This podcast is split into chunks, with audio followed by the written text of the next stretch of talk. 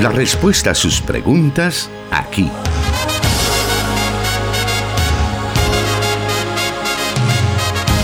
En Solución Bíblica. Comenzamos.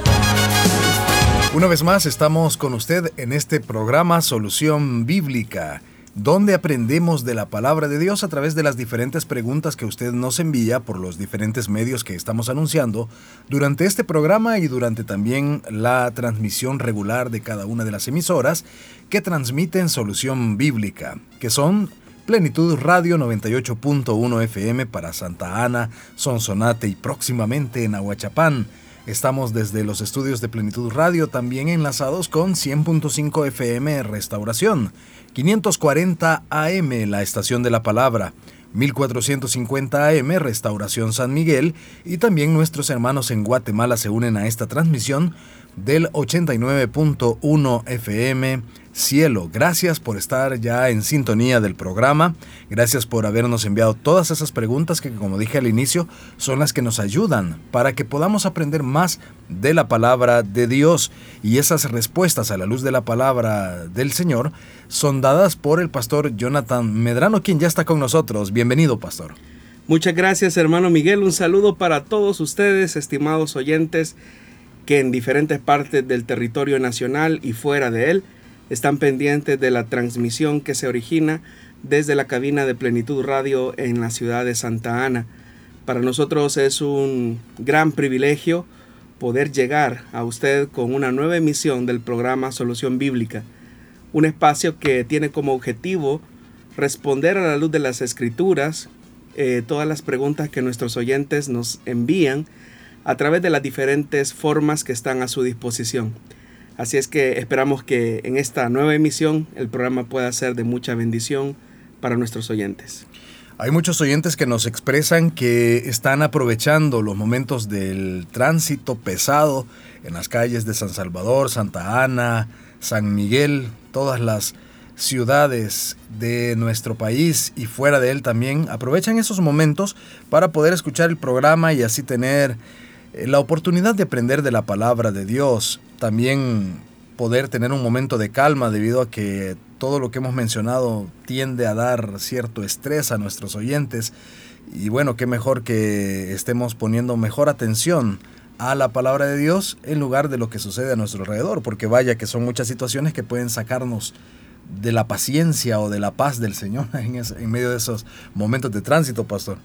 Yo creo que es acá en esos contextos, hermano Miguel, donde nuestro cristianismo se pone a prueba, aún en las cosas más mínimas, en la forma en cómo manejamos o manejamos incluso el estrés, eh, define en buena medida el carácter cristiano.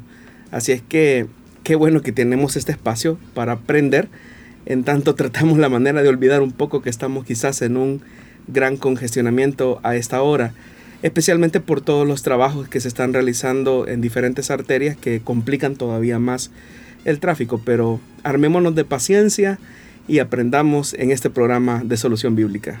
Vamos a dar inicio entonces ahora con la primera pregunta para esta tarde, la que nos dice así. ¿Es verdad que el nombre que se les da a los partidarios del templo, como los saduceos, tiene su origen en una división que se dio en el periodo intertestamentario? Bueno, durante ese periodo, hermano Miguel, que se conoce como periodo intertestamentario o que popularmente nosotros también eh, lo conocemos como periodo del silencio, hubo un conflicto en torno a la forma en cómo se desarrollaba, por decirlo de alguna manera, la administración y la dirección de la vida religiosa al interior del templo. A ese periodo es a lo que se conoce como el gran conflicto entre el sumo sacerdote de Jerusalén y el maestro de justicia, mencionado incluso en uno de los escritos de Qumran, más específicamente en el comentario de Abacub de Qumran, eh, y comprobado o corroborado en diferentes testimonios eh, que se encontraron en los hallazgos de Qumran. En esos escritos básicamente se plantea los motivos de lo que se conoce como la desviación de la regulación del sumo sacerdote Aaronita Sadoquita por parte de los asmoneos, que estamos hablando básicamente de un grupo religioso judío que si bien es cierto abogaba por el nacionalismo religioso, pero a su vez se plegaba a las políticas eh, internacionales por tratar la manera de estabilizar la identidad religiosa y cultural de, Israel.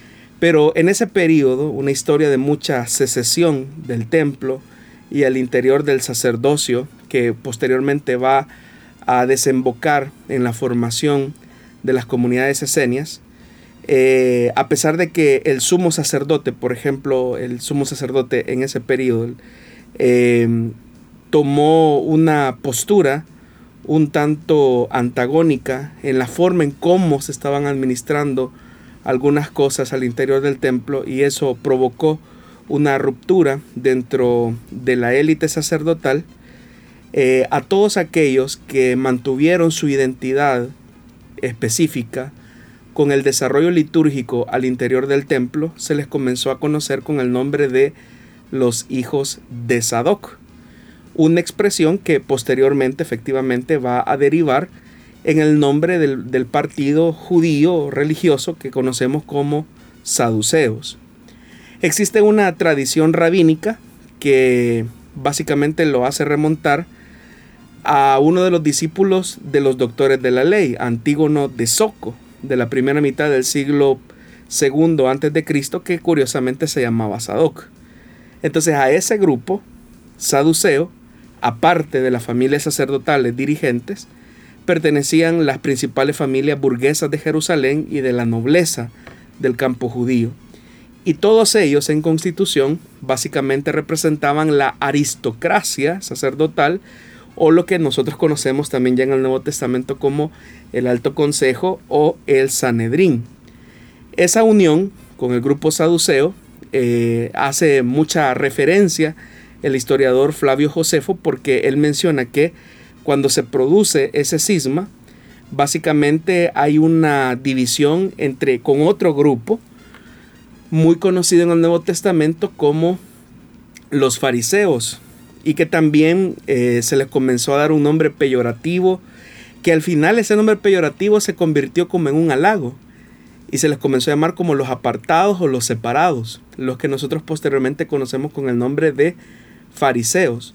Los fariseos en cierta forma, a diferencia de los esenios, aunque no compartían la liberalidad con la cual los descendientes sadoquitas estaban administrando las relaciones públicas con el poder en turno, ellos no se desligaban completamente de la vida del templo, pero eh, ellos abogaban por una religiosidad que no se separara de la vida en el templo, pero que tampoco eh, permitiera los, las manipulaciones o los manoseos que eh, todos sabemos que se produjeron en ese periodo.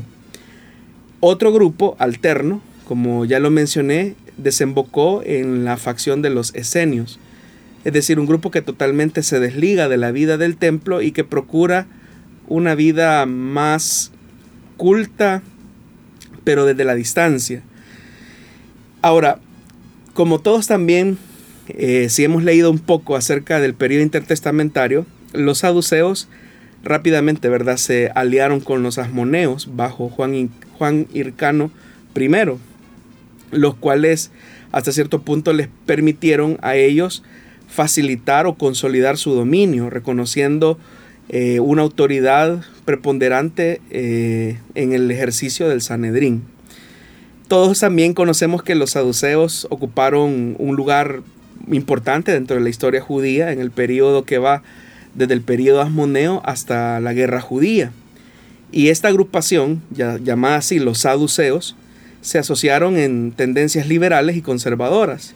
Los liberales, por ejemplo, dentro de los grupos saduceos, eh, tenían una aceptación en cuanto a ciertos aspectos de la vida helenística y ellos eran un poco flexibles con respecto a socializar con las demás partes de la vida helénica. Pero había otra, otro grupo minoritario, que era el grupo, el grupo conservador, que básicamente ellos trataban la manera de establecer una identidad más nacionalista, pero eh, siempre circunscrita al templo y a la ley.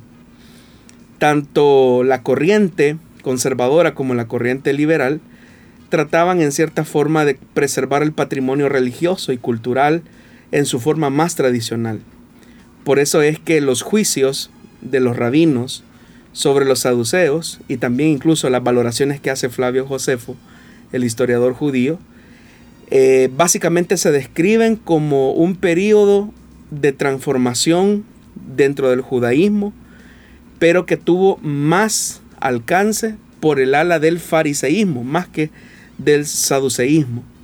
Aunque se ve al, grupo de los saduceos como un grupo que trata la manera de controlar la vida religiosa de Israel, quienes tienen mayor aceptación son los hasideos o los hasidim, eh, porque tratan la manera de preservar la vida religiosa, pero al margen, eh, con una línea muy marcada de la transculturización helénica, que trataba la manera de infundir un cierto tipo de pensamiento un poquito más relajado o un poquito más abierto a otras culturas. Pero efectivamente, como el oyente lo pregunta, el origen del nombre de los saduceos eh, tiene que ver con ese cisma que se dio al interior de los, entre los saduceos eh, y este grupo que después llegamos a conocer como los esenios. Siempre en torno a esta pregunta que nos hace el oyente, ¿cuáles fueron entonces las principales diferencias entre los saduceos y los esenios para tal ruptura? Bueno, como lo mencionamos anteriormente, hermano Miguel, los saduceos representan básicamente la fuerza sustentadora del estado del templo palestino. Ellos rechazaban, por ejemplo, la ampliación de la ley por la tradición oral, tal como lo hacían y lo aceptaban, por ejemplo, los fariseos y los doctores de la ley. Ellos solamente reconocían la validez del Pentateuco. Es decir, que para los saduceos, la, única escritura inspirada eran los primeros cinco libros de la ley de, la, ley de, Moisés o la Torá. Ellos también adoptaban una postura crítica frente a la aceptación de usos populares en el culto, es decir, que a diferencia de los fariseos, ¿verdad? Que ellos colocaban las escrituras en las sinagogas para que la gente, el pueblo en general, pudiese escuchar, eh, e interpretar en cierta forma a partir de las discusiones rabínicas, los saduceos eran, se oponían a eso, es decir, ellos le negaban básicamente el acceso a las escrituras a la gente. Por eso es que los fariseos llegaron a tener un poquito más de aceptación frente al pueblo en un primer momento, porque hasta cierto punto se hicieron más cercanos a la gente en un primer momento. Los saduceos no, eran una élite, eran una aristocracia, que se consideraban especiales. Y eso pues les llevaba a ellos a no acercar las escrituras a la gente. También otra diferencia muy marcada es que los saduceos rechazaban las pretensiones proféticas en los círculos eh, o incluso aquellos que tenían los, los, agentes de Qumran, es decir, los, los que llegarían a ser parte de la comunidad de Qumran o los esenios. Tanto esenios como fariseos creían en los elementos escatológicos y apocalípticos, pero eh, los saduceos los negaban. También, si negaban los elementos escatológicos eh, y apocalípticos, eso los llevaba a un punto de, de condenarlos. Toda idea escatológica ligada al tema de una salvación intrahistórica que solamente tuviese que ver con Israel era la idea aceptada por los saduceos, pero para los fariseos y aún para los esenios, la llegada del Mesías constituía una verdad universal, donde sí Israel sería el centro, pero donde las naciones también se verían beneficiadas por la llegada del Mesías, en tanto que para los saduceos el Mesías era de salvación y de trato preferencial y exclusivo solamente para Israel. Por eso es que, repito, eh, los fariseos tuvieron un poco de más aceptación y por eso es que también eh, Jesús en algún momento hablando acerca de esto, del proselitismo que hacían los fariseos, porque ellos tenían una, una idea más universal de las cosas, es que al final ellos tratan la manera de colocar sus tradiciones dentro de ese trasfondo de enseñanza. También a esto se encaminaba otro elemento que es importante, estimados oyentes, y es que para los saduceos la vida del templo básicamente representaba una autoridad autónoma que no se podía someter a ninguna autoridad, incluida eh, la, figura monárquica de un Mesías. Entonces por eso es que cuando Jesús se presenta en el templo y hace la limpieza o la purificación del templo, los saduceos son los primeros en sentirse como ofendidos, ¿verdad? Porque ellos gozaban de cierta autonomía a partir de hacer de la vida religiosa como un patrimonio exclusivo de ellos. Entonces esas serían como algunas diferencias así como claves entre saduceos y esenios, que son grupos totalmente antagónicos, uno que apela más por la autonomía del templo y los esenios que rechazaban totalmente esa autonomía porque a juicio de ellos pues estaba totalmente corrompida. Y que cuando el Mesías viniera y apareciera en el pináculo del templo, que era una de las, por cierto fue una de las tentaciones, ¿verdad? Con las que, con las que Jesús tuvo que enfrentarse. Los esenios, ellos creían que el Mesías iba a aparecer en el pináculo del templo para purificar el templo de toda la escoria, como ellos lo, dicen, de, la, del manoseo religioso que habían hecho los saduceos. Pero esto es solamente para que tengamos una idea y nos interesemos un poco más por la historia, ¿verdad? Eh, especialmente, hermano, hay un... Eh, el primer libro de Macabeos nos cuenta en cierta forma eh, la historia, ¿verdad? Que se produjo, las historias independentistas de Israel, que todo comenzó bien, pero en la medida que el tiempo iba pasando, las cosas se fueron corrompiendo hasta que llegaron al punto donde Jesús tuvo que llamar a quienes dirigían eh, la vida en el templo, que eran unos ladrones, habían hecho de la casa del Señor una guarida, una cueva de ladrones. Esa es una, una realidad que ya vemos ya en la etapa final del ministerio público del Señor. Ahora bien, los fariseos y los esenios tenían entonces puntos en común en relación a su teología y a su práctica. Esa es otra muy buena pregunta, hermano, porque si hay un antagonismo entre los saduceos y los esenios, los fariseos son como ese punto intermedio entre el templo y la vida monástica de los esenios, porque los fariseos tienen en común con los esenios que, según los mismos moradores de Qumran, su origen del movimiento fueron los, los, los asideos, ¿verdad? los movimientos de Hasidim, eh, porque ellos eran totalmente opositores, no a la vida del templo, sino opositores a la forma en cómo se estaba administrando el templo. Tanto los esenios como los fariseos prosiguen las directrices de los, de los asideos, ¿verdad? Que tras la escisión, ¿verdad? Del grupo de estos, eh, después estos recibieron el nombre de los esenios, tal como lo conocemos. Hay que recordar que hubo una época donde la aparición del sumo sacerdote Asmoneo, Jonatán, eh, mencionado por Josefo por primera vez, él habla acerca de los relegados o los segregados, porque básicamente los fariseos que trataban la manera de mantener una pureza religiosa, aunque vinculada con el templo, a diferencia de los esenios, que hablaban de una vida religiosa desvinculada del templo, eh, tenían un punto en común y es que todos ellos querían tratar la manera de establecer una pureza que se desvinculara totalmente del aspecto político de la nación. Es decir, si había un elemento en común entre fariseos y esenios, es que se abogaba por una identidad religiosa pura en el templo, desvinculada de cualquier forma o práctica política, porque eso a la larga pues iba a terminar eh, deteriorando la vida religiosa al interior del judaísmo, que fue efectivamente lo que ocurrió. O sea, el hecho que, por ejemplo, en el templo se tuvieran ciertos privilegios como una economía reducida a la vida religiosa, eh, desvinculada de la, de la injerencia de Roma, aunque existían ciertos controles. Prueba de eso es la torre Antonia que eh, estaba cerca y vigilando todo lo que ocurría al interior del templo, Pero todos esos favores o todas esas concesiones que el imperio había hecho como parte de su política de negociación o de la Pax Romana, en cierta forma fue del desagrado por parte de los fariseos y de los esenios, porque básicamente los saduceos estaban traicionando el mesianismo, estaban traicionando la esperanza de Israel, esperanza que era muy viva entre los esenios y entre los fariseos.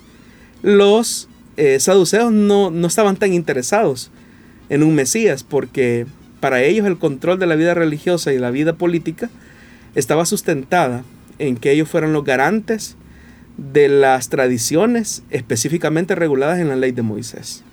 Y como ya lo dije, cualquier elemento escatológico apocalíptico para los saduceos era, era totalmente rechazado. Cosa contraria entre los eh, fariseos y los esenios, que provienen de un tronco común, que eran los hasidim, eh, y que derivaron en estos dos grupos, que aunque no son iguales, pero sí son como grupos eh, siameses, digámoslo así, o parecidos. Eh, aunque tienen un, un, concepto totalmente diferente, como ya lo mencioné, los fariseos sí abogan porque se mantenga la vida religiosa en el templo, desvinculado de la política, y los esenios desvinculados totalmente del templo y desvinculados totalmente de la política a la espera de la llegada del Mesías anunciado por el Maestro de Justicia. Muy bien, de esta manera hemos dado inicio al programa Solución Bíblica con esta pregunta que nuestros oyentes nos han enviado y que usted también puede enviarnos cualquiera que sea su pregunta, su inquietud a los diferentes medios que damos a conocer durante este el programa y durante la programación de la emisora donde usted está escuchando Solución Bíblica. Haremos una muy breve pausa y volvemos.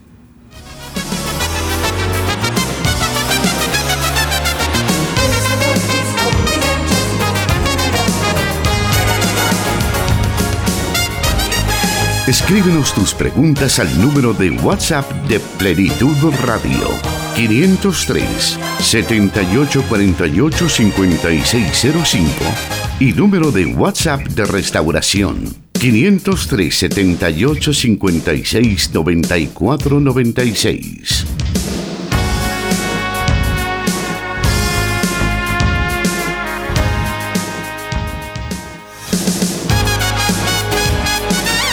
Agradecemos a nuestros oyentes que se comunican con nosotros a través de los medios de WhatsApp, tanto de Restauración como de Plenitud Radio, así también a quienes se están dando, eh, o bueno, más bien quienes están comentando a través de nuestra transmisión en Facebook Live. Puede encontrarnos como Solución Bíblica, Plenitud Radio y Misión Cristiana Elim Santa Ana, transmitiendo en estos momentos Solución Bíblica. Vamos a irnos a la siguiente pregunta que tenemos para esta tarde, la cual nos dice de la siguiente manera.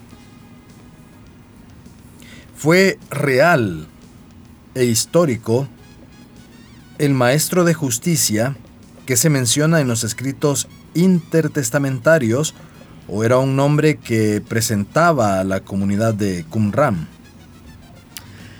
Bueno, hay algunos documentos que se encontraron en Qumran donde se habla acerca de un maestro de justicia.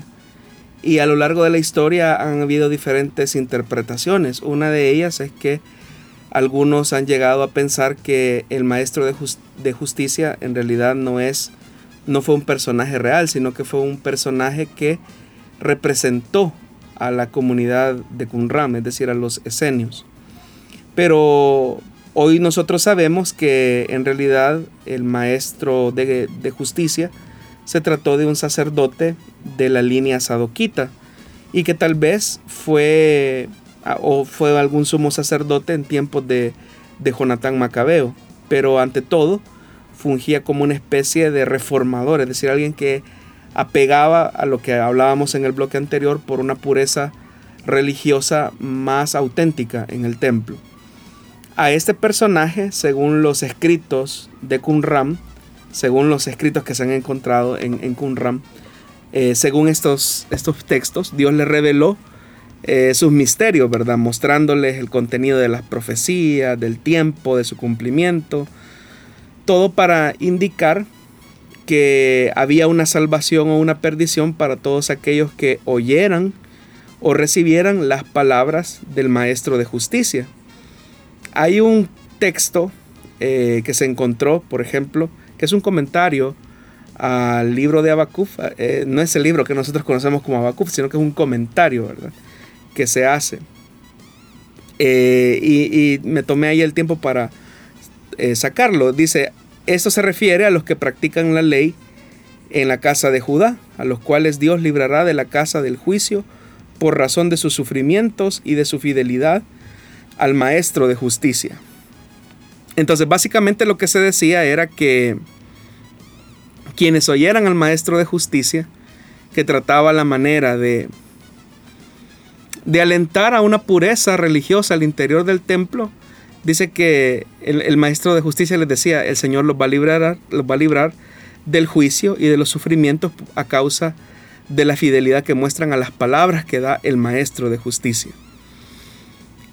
Algunos incluso han logrado ver que este personaje, el Maestro de Justicia, en realidad fue el fundador de la comunidad de Qumran, tal como incluso lo atestiguan otros escritos cuando se dice que el Maestro de Justicia llegó para instruir a la comunidad y construir una comunidad de justicia.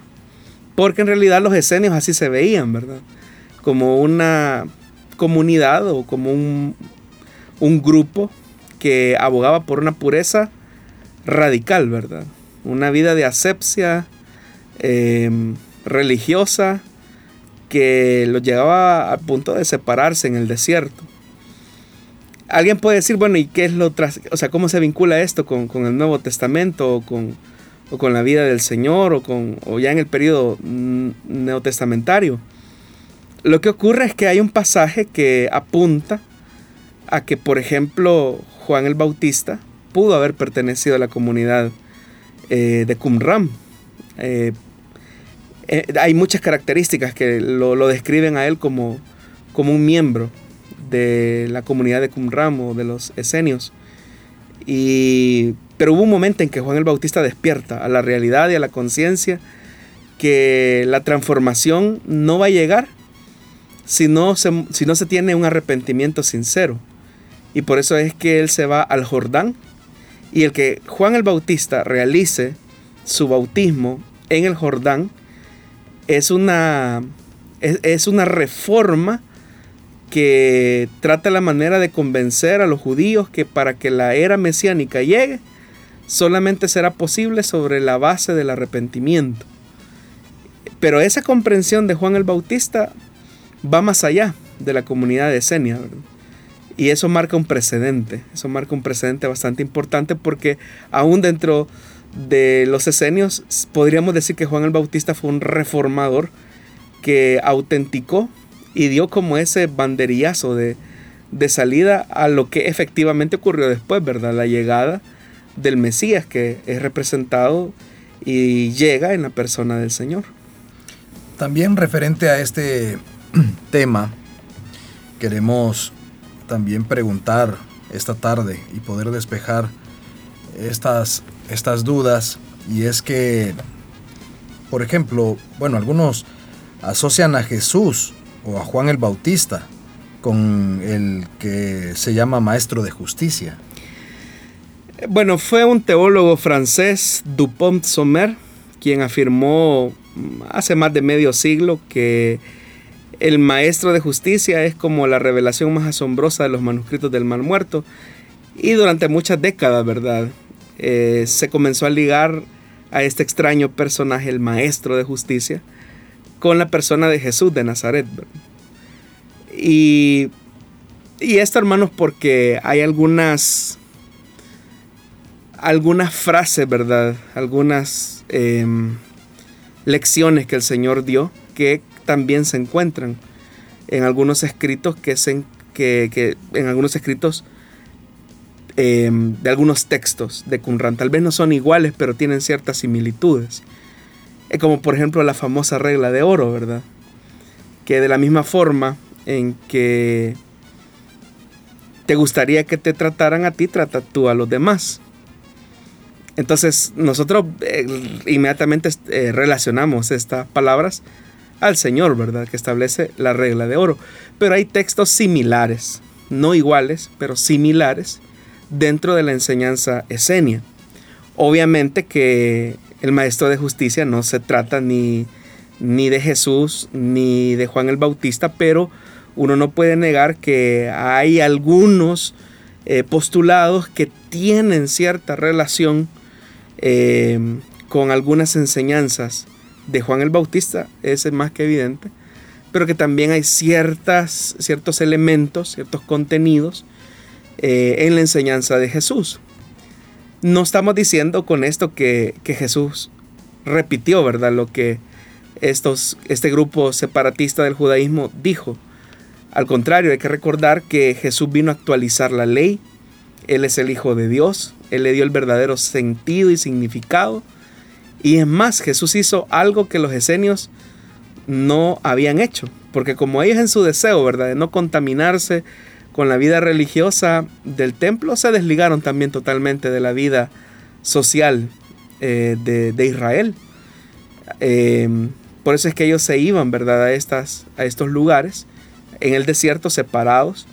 Pero Jesús lo que hace es llevar el verdadero sentido de la palabra y acercarlo lo más que se pueda al espíritu de la enseñanza de la ley por medio de la predicación, por medio del anuncio de las buenas nuevas del reino de Dios. Y no solamente Jesús actualiza el mensaje de la ley, sino que también lo certifica con la presencia misma de su mesianismo como hijo de Dios. Y eso es algo eh, que crea una revolución en el sentido de los principios, los, los, las costumbres, las ideas, los paradigmas religiosos que existían en la época, gracias a la mediación, eh, aplicación e interpretación que Jesús hizo de la ley misma. Entonces por eso es que algunas personas mm, ven en la persona de Jesús, bueno, Jesús tiene muchos rasgos de este personaje anónimo que los esenios llamaban el maestro de justicia.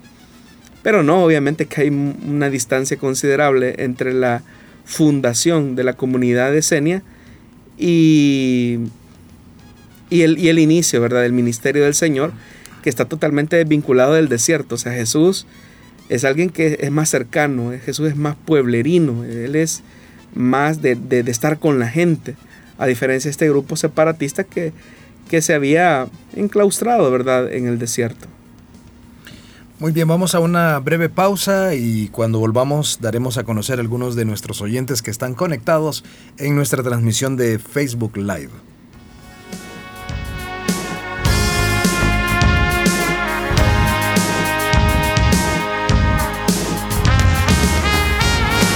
...100.5 FM Restauración... ...transmitiendo en vivo... ...Solución Bíblica...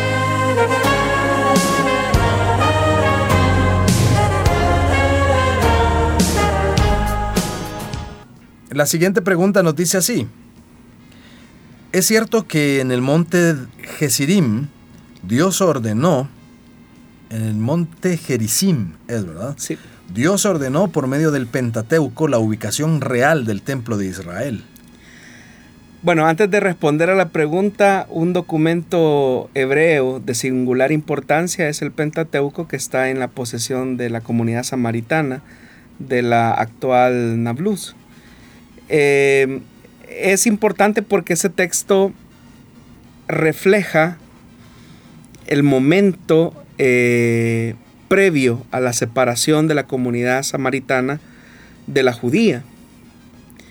Eh, en, ese periodo, en esa oportunidad previo a esa separación, la comunidad samaritana retuvo el texto del Pentateuco como su escritura sagrada y el hecho de que no se incluyera, por ejemplo, a los profetas y a los otros escritos, como sigue la orden de los saduceos, que ya lo, lo, explicamos en su momento, es una indicación de que en el momento de la separación solo la primera parte era reconocida como escritura canónica, por obvias razones, era lo que se tenía. Pero eh, el texto es importante porque de alguna manera eh, identifica a la comunidad israelita como una comunidad que consideraba en ese momento los elementos constituyentes de la identidad religiosa de todo Israel, no solamente de, de la clase judía propiamente, de la casa de Judá, sino básicamente de todo Israel.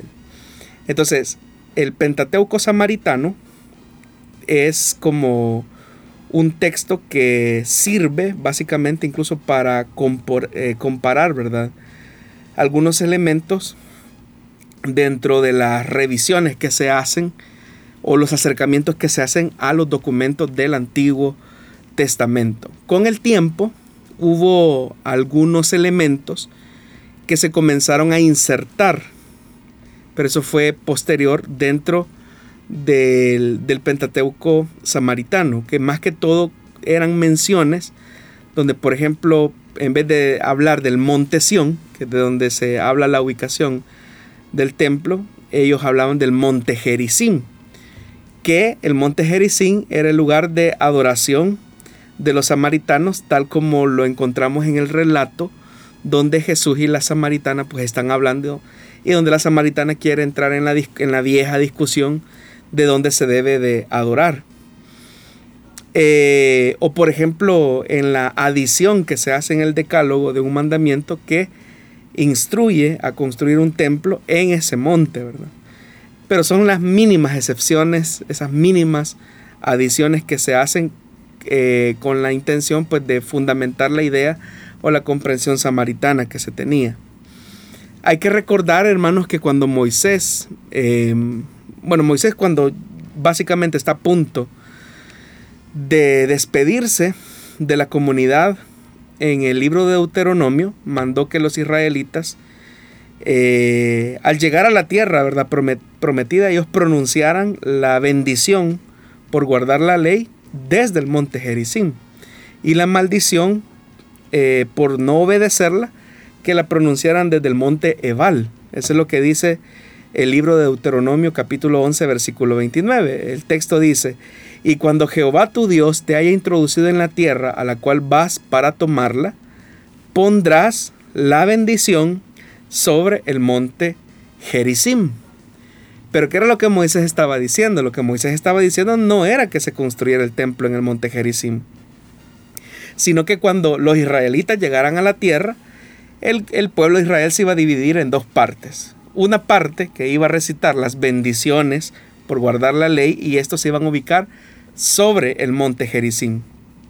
Pero otro grupo iba a entonar las maldiciones por desobedecerla y se, se iban a ubicar sobre el monte Ebal. Entonces, cada, eh, seis tribus en cada ladera de cada, de cada pico básicamente se iban a ubicar, se iban a distribuir. Pero a partir de eso, es decir, a partir de las adiciones que se hicieron por algunos copistas del Pentateuco samaritano, y a partir de este pasaje de Deuteronomio, donde se, va, donde se iban a pronunciar las bendiciones y las maldiciones, tanto en el monte Jericín como en el monte Ebal, es que los samaritanos poco a poco comenzaron a identificar al monte Jericín como el lugar indicado donde tenía que estar el templo, el templo eh, nacional israelita. Los samaritanos lo construyeron, pero en la época del período intertestamentario, los nacionalistas judíos eh, fueron al monte Jericín y lo destruyeron, lo que profundizó más todavía la división o la separación que ya existía entre samaritanos y judíos, porque los judíos no consideraban a los samaritanos como un pueblo 100% eh, eh, legítimo de Dios. O sea, ellos no lo, los consideraban como un pueblo que se había corrompido, que se había manchado a raíz de, las, de los diferentes sucesos históricos que se nos relatan pues, en el Antiguo Testamento. Pero lo que resulta interesante es que esa discusión llega a tal punto que, por ejemplo, en el diálogo de Jesús con la samaritana, eh, era tan sentido el hecho de que para los samaritanos el monte Jericín tenía un valor especial cúltico que Jesús tiene que ubicarla, ¿verdad? Y tiene que decirle, mira mujer, o sea, la discusión de esto se resume que no es ahí. No es ahí el lugar que Dios eligió para que se levantara eh, un templo como ustedes lo han entendido. Pero el Padre ahora busca no personas que edifiquen templos en lugares, sino personas que le adoren en espíritu y en verdad. Y ahí Jesús le da un nuevo sentido a la vida religiosa de Israel, porque entonces la espiritualidad auténtica no es la que se limita a un espacio temporal, sino la que trasciende en el tiempo por medio de una adoración espiritual que es viva cuando la adoración es permanente en la vida de las personas que pretenden acercarse a Dios. Muy bien, vamos a una nueva pausa. Tenemos tiempo para más de las preguntas que usted nos ha enviado. Volvemos en unos segundos.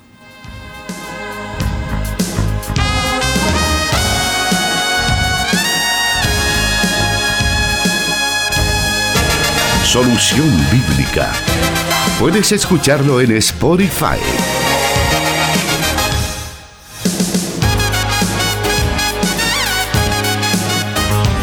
Continuamos aprovechando estos minutos que restan para llegar al final del programa, de la emisión de esta ocasión, de este día martes. Y la siguiente pregunta nos dice así. ¿Es la adopción lo mismo que la justificación o son actos distintos? Bueno, esa pregunta es muy importante porque no es lo mismo justificación o regeneración. Muchas veces se ha considerado como un simple aspecto de la justificación o como otra manera de expresar el privilegio conferido a través de la regeneración.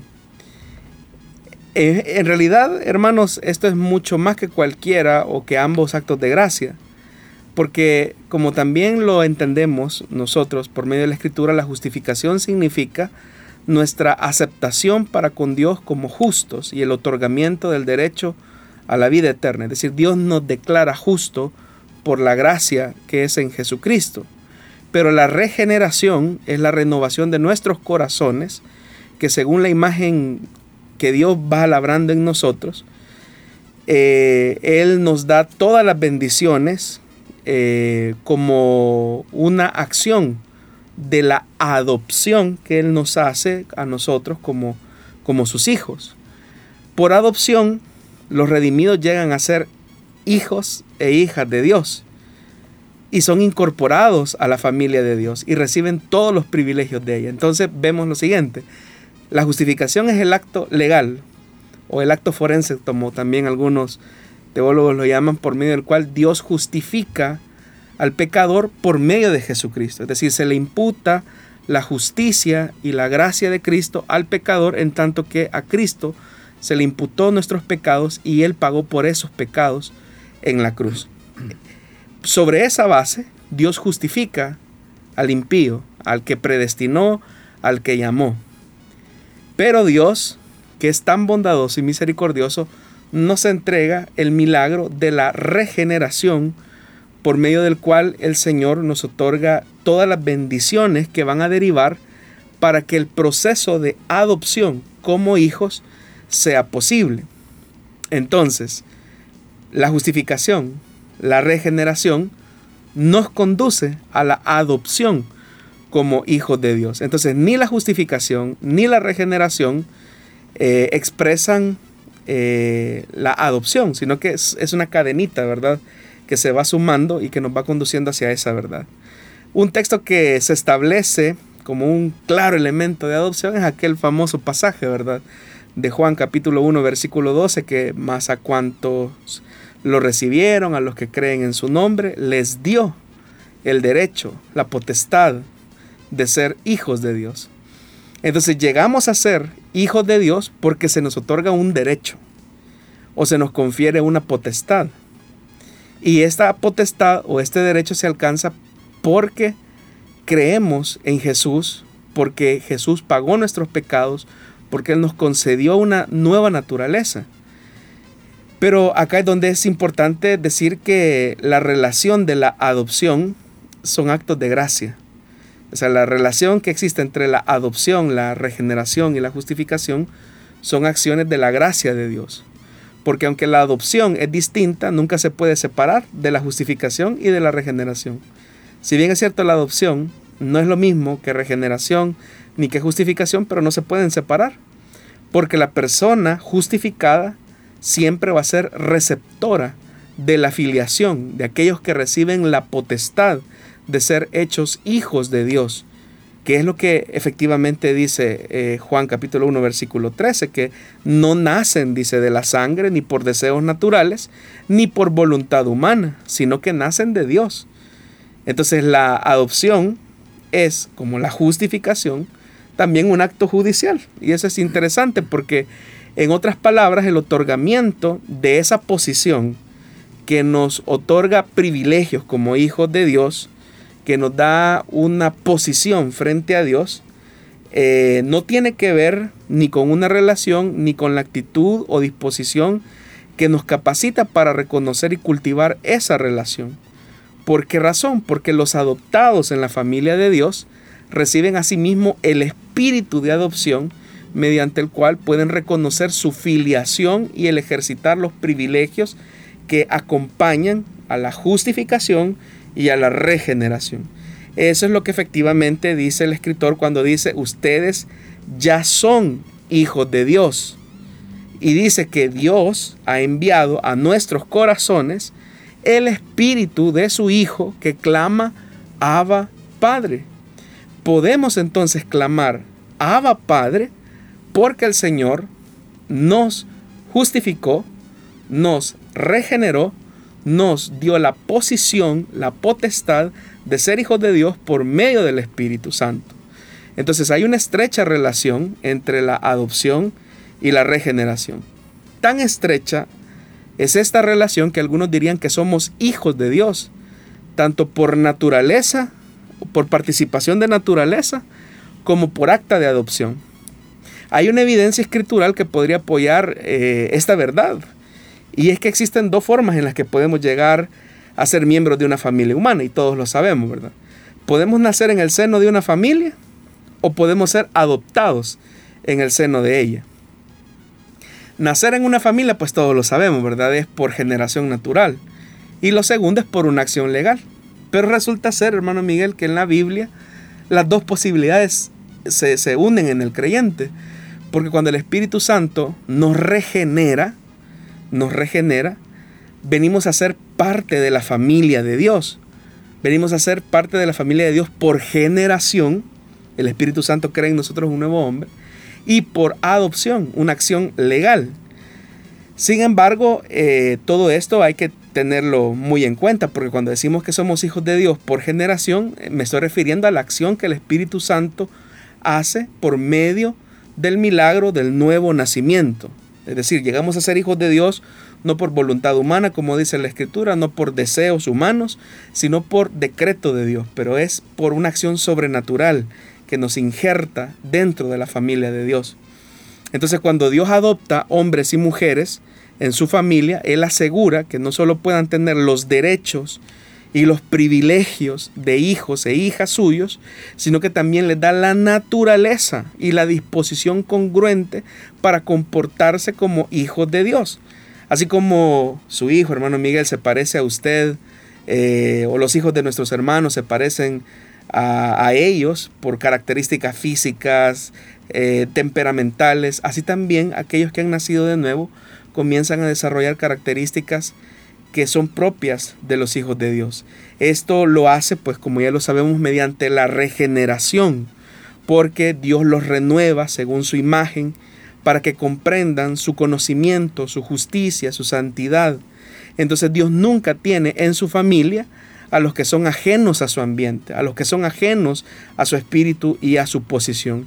Y por eso es que la regeneración es el prerequisito de la adopción. El mismo Espíritu Santo que nos regenera es también enviado a los corazones de los adoptados para que clamemos Abba Padre. Pero la adopción misma no es simplemente regeneración, ni es el espíritu de adopción, lo primero es el prerequisito y lo siguiente es lo subsecuente, es lo que viene después. Entonces la adopción, como lo implica claramente el término, es un acto de transferencia desde una familia ajena a la familia del mismo Dios. Y este es ciertamente el punto culminante de la gracia y del privilegio que tenemos de ser hijos de Dios. Porque toda esta verdad entonces nos lleva a una conclusión que no solamente somos declarados hijos de Dios por una acción legal que se logra conseguir por la, el elemento de la justificación, sino que también Dios produce nuestra naturaleza para comportarnos como hijos de Dios. Entonces, en la profundidad de la adopción como hijos de Dios es tan real que el cristiano por eso es que anhela con todo su ser parecerse a su Padre, parecerse al Señor. Entonces, eh, esto tiene que ver mucho con el tema de la paternidad de Dios en relación con, con sus hijos, porque cuando pensamos, hermano, en la paternidad de Dios, es interesante entender que tenemos todos los derechos, tenemos todos los privilegios y tenemos todas las responsabilidades. Muy bien, qué bueno que podemos escuchar estas respuestas a las preguntas que usted nos envía. Son varias las preguntas que tenemos pendientes siempre y cada una de ellas son respondidas por orden de llegada en cada uno de los programas de solución bíblica. Pero esta tarde nuestro tiempo ha llegado a su final y quedan siempre varias preguntas pendientes entonces para que en los próximos programas podamos escuchar cada una de sus respuestas. Pastor, gracias por haber estado con nosotros respondiendo en esta tarde. Gracias, hermano Miguel, a usted por trasladarnos las preguntas de los oyentes y a usted, estimado oyente, que nos acompañó durante estos minutos. Para nosotros fue un enorme privilegio poder estar junto a usted. Sí, Siempre el recordatorio acerca de dónde puede escucharnos usted posteriormente y es que estamos en las plataformas de Spotify, SoundCloud y también al finalizar la transmisión en Facebook Live usted puede volver a vernos o escucharnos en su dispositivo móvil o en su televisión. Ahí puede estar pendiente del programa y asimismo pues estar eh, con cada uno de, nosotros. También queremos... Eh, enviar un saludo a nuestros hermanos en San Salvador. Para estos días ellos están celebrando una actividad muy importante y es una semana de evangelismo junto al eh, Ministerio Miepam en el IM San Salvador. No sé si usted había escuchado algo al respecto, Pastor Jonathan. Sí, hermano, el día de ayer entiendo que comenzó esta actividad de evangelización en los tres servicios de lunes, martes y miércoles eh, con el hermano Dan Garber y Matthew Cross que entiendo son los que van a tener esta participación. Y lo importante es que los hermanos de la iglesia de San Salvador pues se animen y puedan llevar a la mayor cantidad de amigos para que puedan tener un encuentro personal con el Hijo de Dios. Eh, los hermanos en Santa Ana ya estuvieron, creo que hace el año pasado todo, tendrá que haber sido.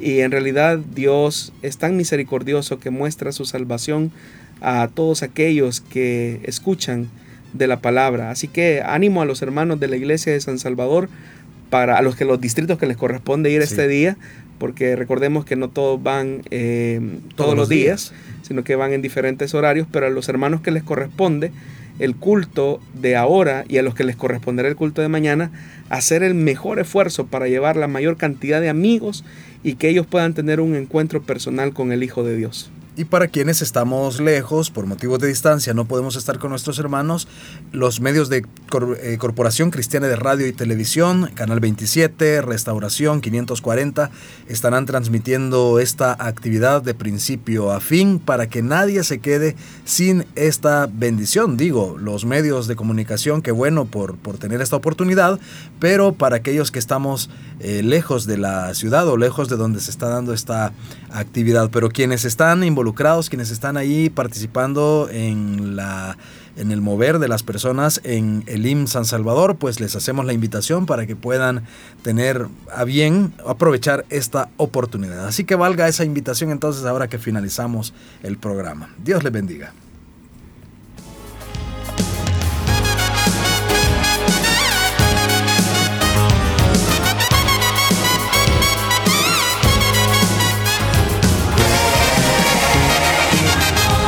Dios da la sabiduría y el conocimiento. Solución bíblica. Hasta el próximo programa.